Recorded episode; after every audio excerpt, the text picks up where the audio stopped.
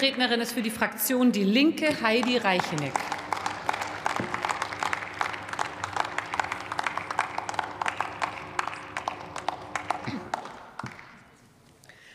Sehr geehrte Frau Präsidentin, liebe Kolleginnen, stellen Sie sich mal vor, Sie betreuen Kinder in einer Kita.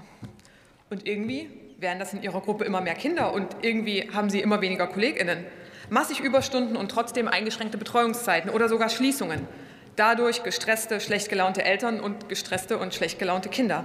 Das ist Alltag in Kitas im ganzen Land. Und was tut die Bundesregierung jetzt? Na, die sagt, Augen zu und durch.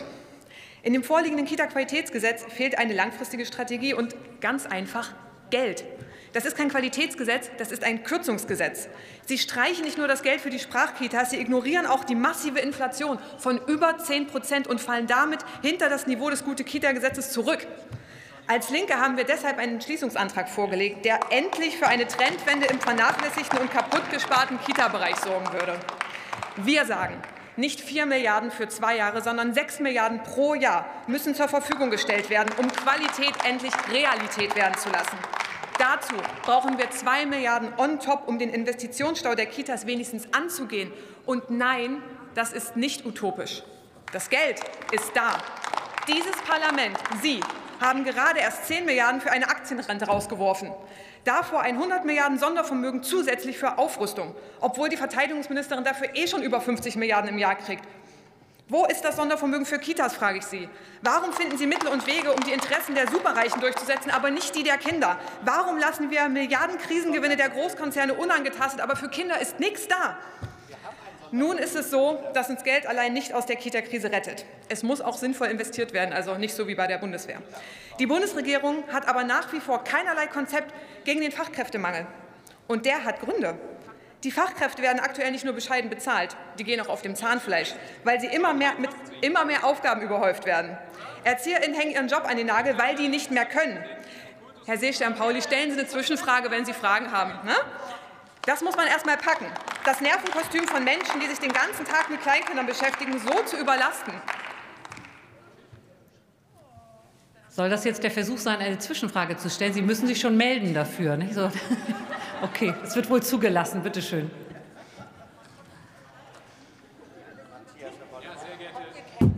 Sehr geehrte Kollegin, vielen Dank, dass Sie die Zwischenfrage zulassen.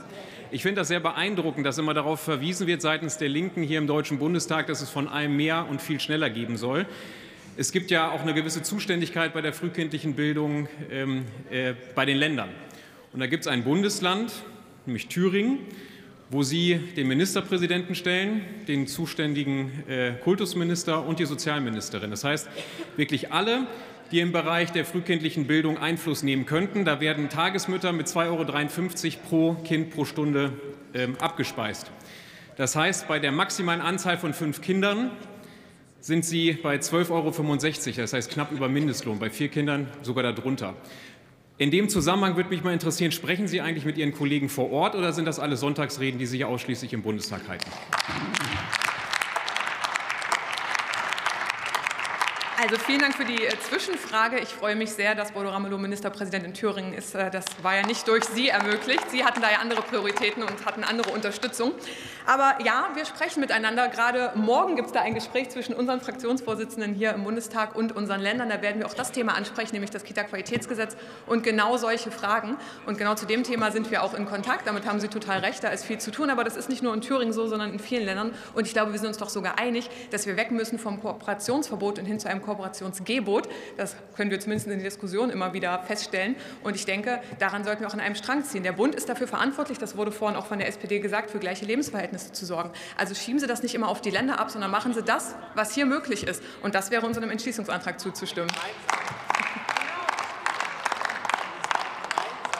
Deswegen, was müssen wir gegen den Fachkräftemangel machen? Natürlich Ausbildungsplätze schaffen, Leute zurückholen, die entnervt aufgegeben haben und Quereinsteiger in fortbilden. Natürlich geht das nicht von jetzt auf gleich. Aber wir müssen doch wenigstens endlich mal anfangen. Und deswegen brauchen wir jetzt einen Beteiligungsprozess, bei dem Sie endlich mal auf Leute hören, die wissen, wovon sie reden. Meine KollegInnen nämlich, die den Job machen und die das umsetzen müssen, was Sie hier beschließen. Damit das nächste Kita-Gesetz nicht wieder so ein, naja, ist ja besser als nichts Gesetz wird. Zusammengefasst, unter der GroKo gab es für die Kitas kaum Geld und keinen Plan. Mit der Ampel gibt es kaum Geld, keinen Plan und totales Chaos in der Umsetzung. Und wenn Sie zur Abwechslung als Fortschrittskoalition mal fortschrittliche Politik machen wollen, dann stimmen Sie unserem Entschließungsantrag zu. Vielen Dank. Nächste Rednerin in dieser Debatte ist